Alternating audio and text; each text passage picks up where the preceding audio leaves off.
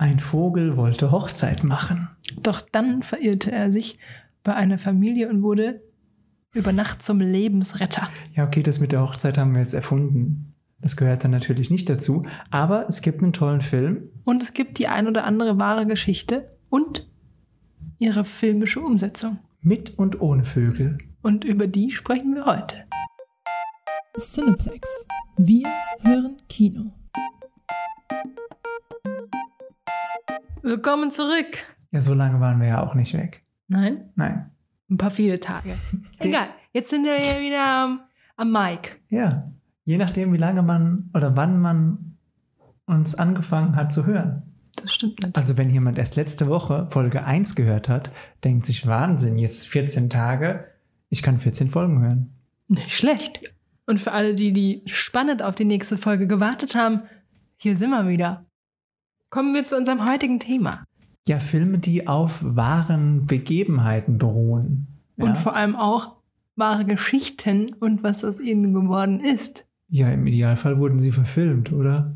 Ja, und darüber hinaus haben sie auch eine ganz große Reichweite erlangt bei unseren Zuschauern. Da wurde der Nerv getroffen und man hat sich noch viel mehr mit der Geschichte identifiziert und darüber hinaus wissen wollen, wie es mit dem Thema weitergegangen ist. Ja, wobei es bei den wahren Begebenheiten ja oft so ist, dass es ja eher die dramatischen Geschehnisse sind. Unter anderem auch. Also, Also ich glaube auch, dass es immer ein Thema aufgreift, was sich explizit mit irgendeinem Randthema beschäftigt, was eine größere Aufmerksamkeit bekommen sollte und durch diese Verfilmungen natürlich dann auch die Ich- bekommt. ja, ich denke da zum Beispiel an Klassiker, dann eben auch von der geschichtlichen Perspektive aus, also zum Beispiel Schindlers Liste. Ja, Klassiker, wahre Begebenheit und sehr, sehr bewegend, sehr, sehr mitnehmend. Ich glaube, es wird auch heute noch in, in der Schule geguckt und dann besprochen.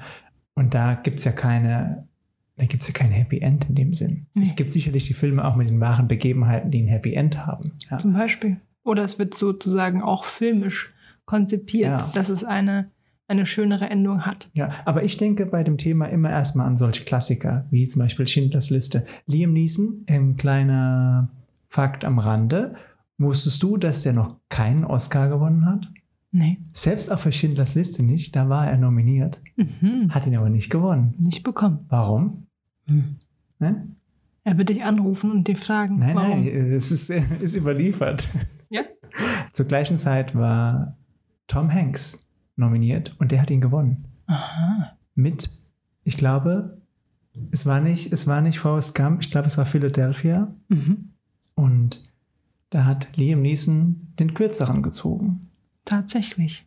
Ja, schade. Und Wahrhaftig. seitdem nie mehr was gewonnen und jetzt macht er ja mehr Blockbuster, der Mhm. Neeson. Ne?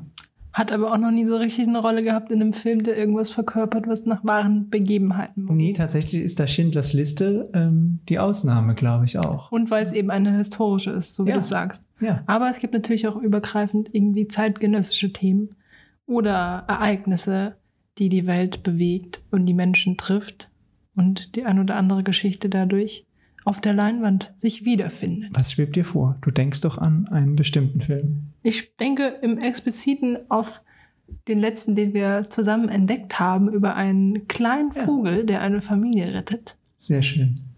Aber dazu kannst du uns ja noch mehr sagen. Ja, wir haben das ja beide gesehen. Sowohl die, die ganzen Dokumentationen auch im Fernsehen, das war ja äh, medial Erstmal ein Riesenthema. Also hochpräsent. Ja. wurde aufgebaut, eigentlich von der Presse aufgefangen. Es geht um eine Familienmutter, die bei einem Urlaub mit den Kindern und dem Mann eigentlich eine schöne Zeit verbringt und sich dann an das falsche Geländer lehnt und sechs Meter in die Tiefe stürzt und ab dann querschnittsgelähmt ist. Und in dieser Zeit natürlich irgendwie ihre Hoffnung verliert Und dann treffen sie auf und den auf Vogel. eines Tages Ja. sich ihr Fenster öffnet Ja. und ein kleiner, süßer Vogel Flattert hinein. Nein, ich glaube, es war anders. Es war so, dass der Sohn diesen Vogel gefunden hatte. Der Vogel hatte nämlich auch, der Ja. Vogel ist nämlich auch gestrandet, so müssen wir es sagen. Ja, das das, war, das war die gleiche Ja. Lebensgeschichte. Und innerhalb dieser Geschichte hat die Frau wieder zum Lebensmut, Ja. zu ihrem Lebensmut gefunden. A Penguin Bloom heißt der Film dann. Genau, obwohl es hier nicht um einen Pinguin geht, Nee. Aber es ist ein guter Name. Bloom ist der Nachname der Familie und Penguin ist der kleine Vogel, der tatsächlich durch sein Federkleid einem Pinguin eventuell etwas ähnelt. Ein Flötenvogel. Ein. Flötenvogel. Ja. Ganz herzzerreißende Story. Ja, Auch die Dokumentation, die es dazu gab. Und Total. als wir dann diesen Trailer entdeckt haben, hey, das wurde verfilmt. Schönes Kino. Äh, Sehr herzerwärmend. Wahre Begebenheit und ein Happy End. und ein Happy End. Das ist doch schön. Ja. Und so wahre geschriebene Geschichte, die einem wie immer auch in diesem Fall die, Lehre des Lebens zeigt und die Dinge, die uns irgendwo Kraft spenden und wertvolle Dinge rausziehen lassen. Ja, in, in erster Linie sind solche Filme ja auch inspirierend. Also Ja. zumindest für mich. Ja, wenn ich an so einen Film Total. sehe, denke ich, boah, das ist, kann auch mein Leben ein ganz kleines Stückchen verändern zum Ja. Positiven. Eben. Da freue ich mich auf den Film und für den Vogel. Ich weiß gar nicht, ist der Vogel, ich glaube, er wurde dann freigelassen, ne? Wir verraten nicht Oh, so viel ja, für alle, die, die noch sehen möchten, aber ja, dieser Natürlich. Vogel hat quasi seine Zeit in dieser Familie gefunden. Wir verraten nicht zu viel, aber allen, allen geht's gut. Allen geht Damit ist nicht zu viel gespoilert.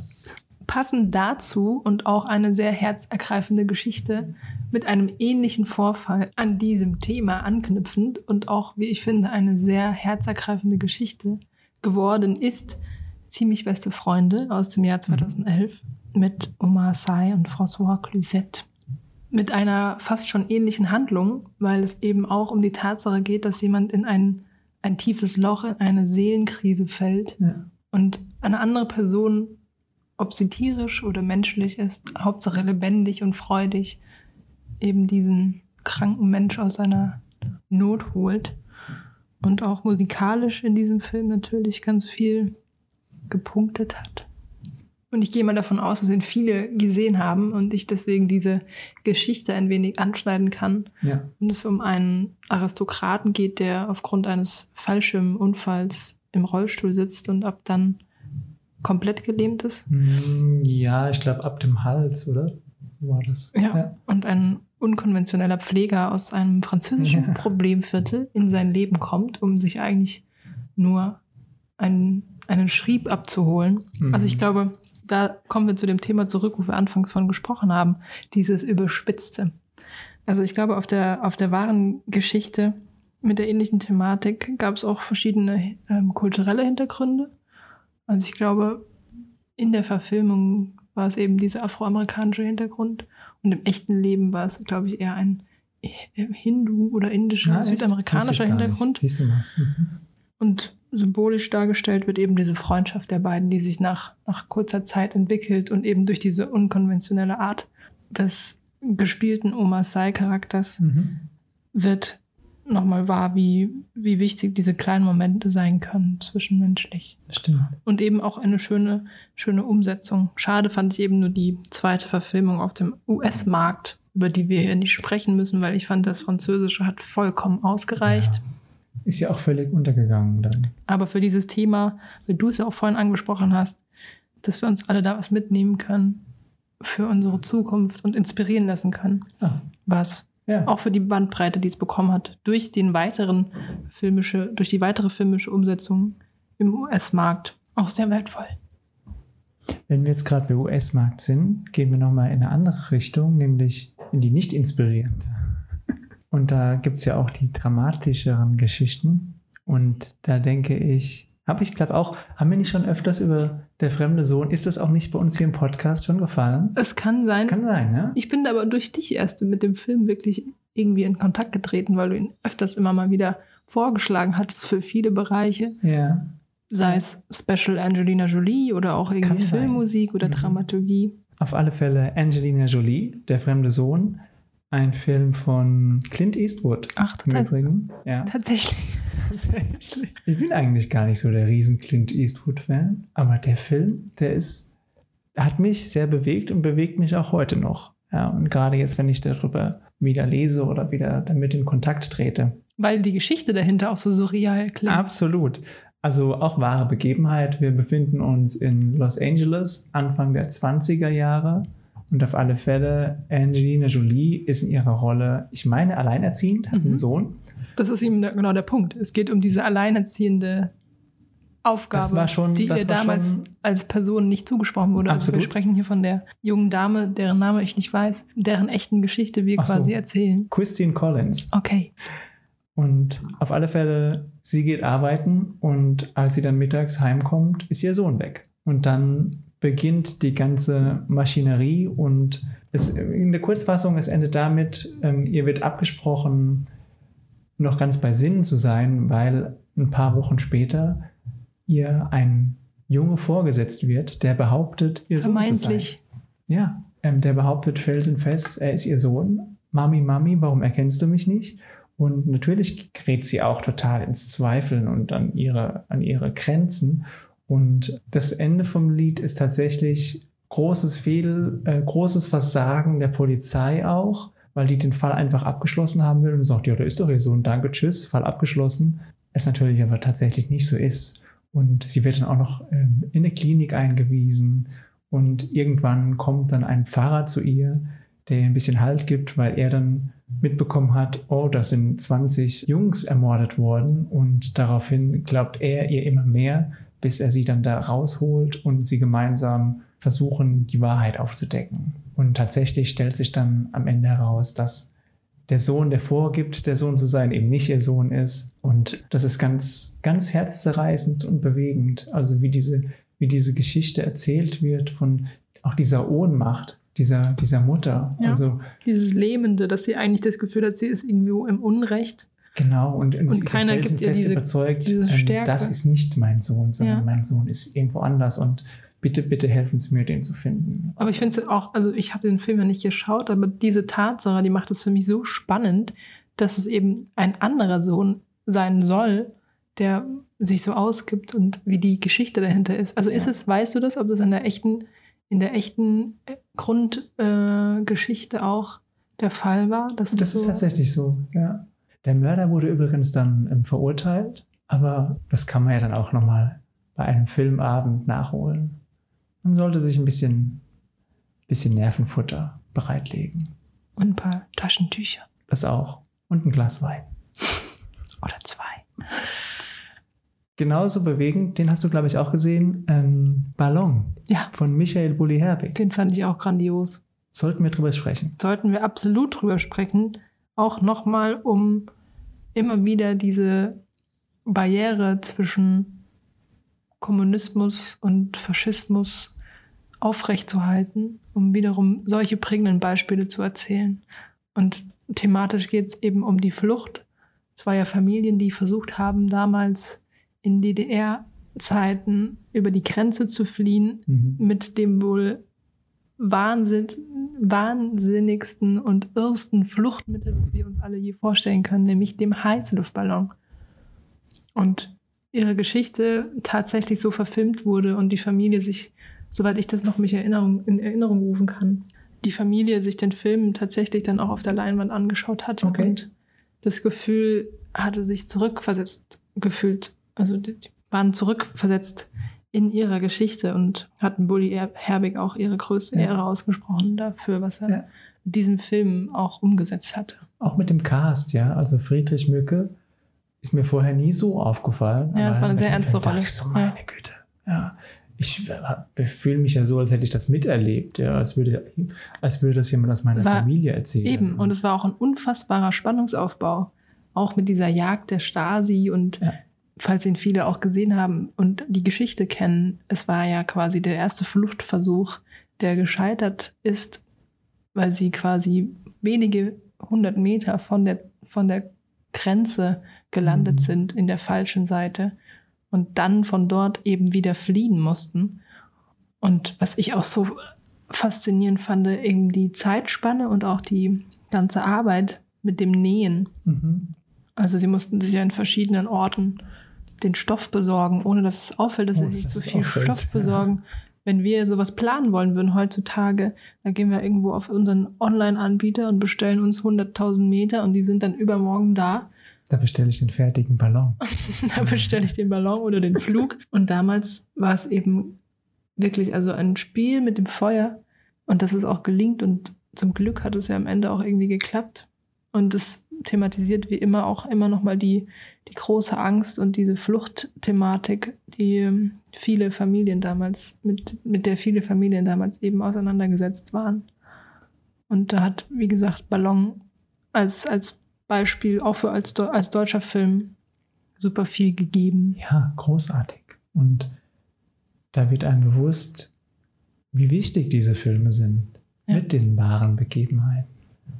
Und da freue ich mich auch noch auf das, was noch kommt. Ich meine, es gibt noch so viele Stories zu erzählen, ob sie jetzt geschichtlich relevant sind für den Werdegang der Menschen oder tatsächlich einfach eine, eine Geschichte erzählen wie mit dem Vogel, Ja. der der Familie hilft, neuen Lebensmut zu schöpfen. Natürlich gibt es auch schockendere Beispiele, wie der goldene Handschuh von Fatih Akin aus dem Jahr 2019, also eigentlich erst kürzlich erschienen, um die Geschichte des Serienmörders Fritz Honka aus dem hamburgerischen Altona. Mhm. Und ich persönlich, weil der Roman von Heinz Strunk dazu auch sehr wertvoll ist und es gibt auch noch ein Hörspiel und generell die Thematik um Serienmörder auch immer sehr groß ist, ähm, war von diesem Fall generell auch sehr gefesselt, weil wir es wie oft auch so haben, dass immer viele Straftaten passieren oder auch Vorfälle, die uns irgendwie gar nicht so ins Bewusstsein kommen und auch über Jahre verdeckt sind oder Mhm. auch geheim sind oder über, überhaupt nicht an die, an die Öffentlichkeit geraten. Und da wurde dieser Film natürlich unter einer gewissen Regisseurleistung umgesetzt und mit vielen Dingen untermalt. Aber es ist natürlich auch ein sehr schockender Film gewesen. Also er ist nicht für jeden was gewesen. Okay. Aber ich habe ihn natürlich geguckt. Ab und zu auch mal die Augen zugemacht, weil er natürlich auch sehr anekelnd ist, Okay. weil es eben um solche abartigen, brutalen Mordfälle ging, die man Mhm. quasi auch dann da gesehen hatte. Der hatte auch eine FSK 18, soweit ich Ah. weiß. Aber sowas wird natürlich auch erzählt. Und vor allem die tiefgründige Seele eines Menschen sozusagen aufzusplitten und zu verstehen, wie so jemand auch funktioniert. Dafür finde ich das natürlich Mhm. dann auch manchmal interessant. Oder eben in dem Fall I, Tonya von Tonya Harding, Eiskunstläuferin, die damals quasi über ihren Ehemann, ihre Mitstreiterin außer, außer Gefecht gesetzt hat. Margot Robbie spielt ja meiner Meinung nach eine sehr gute Rolle und der Film generell wurde auch vom Schnitt und auch von seinem Stil schön umgesetzt. Aber die wahre Geschichte dahinter eben auch ähnlich mit diesem, wann, wann begeht jemand so eine Straftat? Ja. Was macht ihn dazu, so etwas zu vollstrecken? Ist es irgendwie Ja. die Gier? Ist es die Macht? Ist es die Verzweiflung? Wenn du dich das bei einem Film fragst, dann ist der Film schon sehr, sehr gut. Ja. wenn du in die, in die Rolle schlüpfst und denkst so, ja, guck mal, kann ich das nachvollziehen oder warum tut jemand sowas? Ja. Das ist ein, ist ein ganz wichtiger Punkt. Und dann finde ich den Film auch gut, weil er eben alle Seiten beleuchtet. Und Ja. du da versuchst, das wirklich zu ergründen. Das ist dann das, das ist dann das Spannende tatsächlich. Ich glaube, der goldene Handschuhfall sowie auch ähm, Tanja Hardings Manipulationsversuch, Mhm. die liegen ja auch weit über 20 Jahre zurück. Es hat schon so eine gewisse, einen gewissen Stil, der in den letzten Jahren wieder vermehrt ins Kino zurückgekommen ist. Vielleicht auch ähnlich, wie wir es jetzt auch gesehen haben mit Musikverfilmungen in Bezug auf die Charaktere hinter Bands und Musikidolen, wie zum Beispiel Rocketman, ja, Bohemian Rhapsody ja.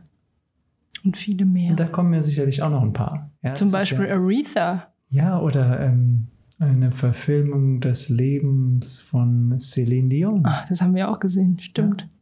Französische Produktion, glaube ich. Richtig. Aber da kommt auch noch viel. Also das ist ja dann eher die unterhaltende Seite, zu sagen, hier, ich be beleuchte mal das Leben von auch noch Lebenden. So. Ja. Und da hat Rocketman und Bohemian Rhapsody beispielsweise schon mal einen Maßstab gesetzt. Absolut. Und das ist, glaube ich, auch eben das Schöne an so einer filmischen Umsetzung für uns alle, in dieser kompakten Art und Weise diese ganze Lebensgeschichte mal zu sehen oder eben das Thema nochmal aufgedröselt zu erleben und Absolut. vor allem die Präsenz dadurch Ja. zu gewinnen. Weil oft natürlich sehen wir ab und zu mal eine Dokumentation oder wir haben darüber gehört und der Film läuft irgendwann mal irgendwo auf irgendeinem Anbieter, aber so auf der Leinwand und diese Präsenz im Kino, dass die Leute da hingehen und sich mit dem Thema explizit befassen, das ist schon ähm, sehr wertvoll. Da gebe ich dir recht, da ist äh, Kino das fast perfekte Medium, wenn es nicht sogar das perfekte Medium ist für solche Filme, Ja. um das darzustellen. Ja, ja. Hast du noch was zum, zum Schluss?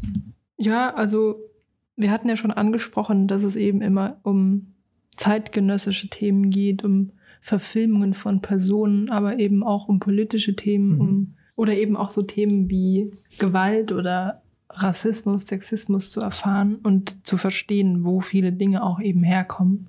Und da fand ich Green Book auch Hm. als ähm, eine sehr, sehr schöne Leistung Ja.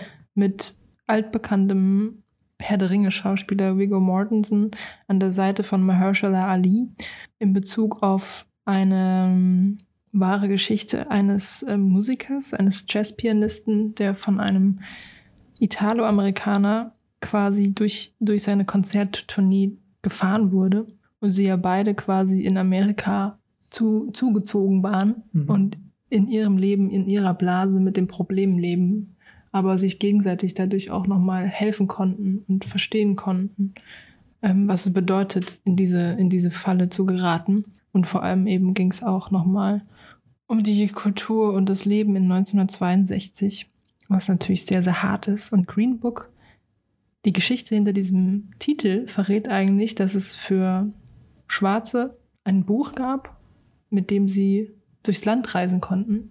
Und in diesem Green Book ihnen Hotels und Unterkünften aufgelistet wurden, die für sie sicher waren. Mhm. Und das wusste ich dann auch erst später, als ich mich dann nochmal explizit dazu befasst habe, weil ich das auch wiederum so schockierend fand. Also das Thema wird oft aufgegriffen, auch weil er eben ein Jazzpianist ist, sehr erfolgreich ist Mhm. und eigentlich sehr luxuriös lebt und in seinem Ruhm, aber trotz dessen seiner Hautfarbe und seiner Herkunft immer wieder an seine Grenzen kommt, weil er eben auf verschiedenen Veranstaltungen für Weiße spielen soll. Das Und- Ganze spielte in den 60ern, oder? genau. Und wann wurde es verfilmt? Wann kam der Film raus? Der Film muss 2018 Ja, so so rausgekommen lange sein. her, ne? Genau. Also, Und ich fand den großartig. Also ich fand Ja. diese Barriere, also es geht noch um viel mehr. Also es geht nicht nur um diese Schwarz-Weiß-Debatte, sondern auch nochmal um ähm, sexuelle Orientierung und Mhm. ähm, auch mit dem Thema Familie oder alleine. Und da sind es quasi, quasi zwei Charaktere, die sich treffen und irgendwie sich beide auch viel geben können. Und dieses Verständnis auch für uns, wie, was es bedeutet hat. Also für mich war das sehr wertvoll, weil ich nochmal viel mehr verstanden habe, was es bedeutet hat, wenn es ein Buch gab, mit dem ich durchs Land reisen musste, um zu verstehen, wo ich sein Mhm. kann und nicht und wo ich mhm. gefahrenlos vermeintlich eine Unterkunft finde. Heutzutage haben wir irgendwelche Portale und sehen, wo wir uns Ich einbuchen sagen, können und damals gerade mal 50 Jahre her. Ja, aber ich glaube, das, was du sagst, das gibt es wahrscheinlich immer noch halt in einer anderen Form. Es gibt nicht mehr dieses Buch, Ja. aber dafür musst du jetzt halt ins Internet auf eben gewisse Portale gehen, um zu gucken, wo kann ich sicher sein. Und das ist ja das eigentliche Problem. Mhm. Dass es 60 Jahre danach in den Immer verschiedensten. Bereichen immer noch nicht so weit ist. Ja. Und dafür, wie du es auch gerade angesprochen hast, ist es sehr spannend, dass der Film jetzt erst wieder so in den letzten paar Jahren auch äh, in diese Reihe aufgetaucht ist und mit super Schauspielern besetzt wurde. Völlig zu Recht und hat ja auch einige Preise abgeräumt. Ja, ich glaube, er hat sogar Mahershala Oscar, Ali einen Oscar gewonnen. Ja, glaube ja. ich auch. Ja. Also solche Filme wird es auch noch weiterhin geben. Sowohl, was, was heute meine äh, Erkenntnis ist, ist tatsächlich, dass es hier egal ist, aus welchem Land der Film kommt. Also wir haben jetzt über deutsche Produktionen gesprochen, wir haben über US-amerikanische Produktionen gesprochen, wir haben über französische Produktionen gesprochen.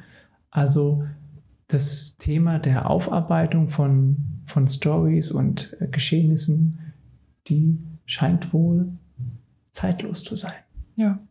Sie trifft einen Nerv und solange wir sozialkritische, zeitgenössische Themen bearbeiten müssen, wollen und können, wird es auch zum Glück über das Medium Film solche Geschichten geben und diese werden dann auch weitergetragen Ja. werden. Und solange wir eben auch daran interessiert sind, sie zu gucken. Ja, und aber das sind wir ja. Also, Und sie zu verstehen. ja. Ah, wobei da was. Ja, aber es ist ein guter Träger, um ja, zu verstehen. Ja, ja, das auf alle Fälle. Also wir kennen es vielleicht noch unserer Schulzeit. Wir haben uns immer wahnsinnig gefreut auf Filme. Und in meiner späteren Ausbildung, auch im Fachbereich Fotografie oder so, hatten wir auch oft Filme, Jim Jarmusch zum Beispiel, die uns Okay. irgendwie auch total geprägt haben, obwohl wir vielleicht noch so jung waren, um sie wirklich zu verstehen. Aber in irgendeine Richtung gelenkt hat es einen ja immer. Und der nächste kommt und lenkt einen weiter. Cineplex. Wir hören Kino. Powered by Die Kinomacher. Redaktion, Moderation, Schnitt und Ton. Charlotte Schnorr und Sven Mühlberger.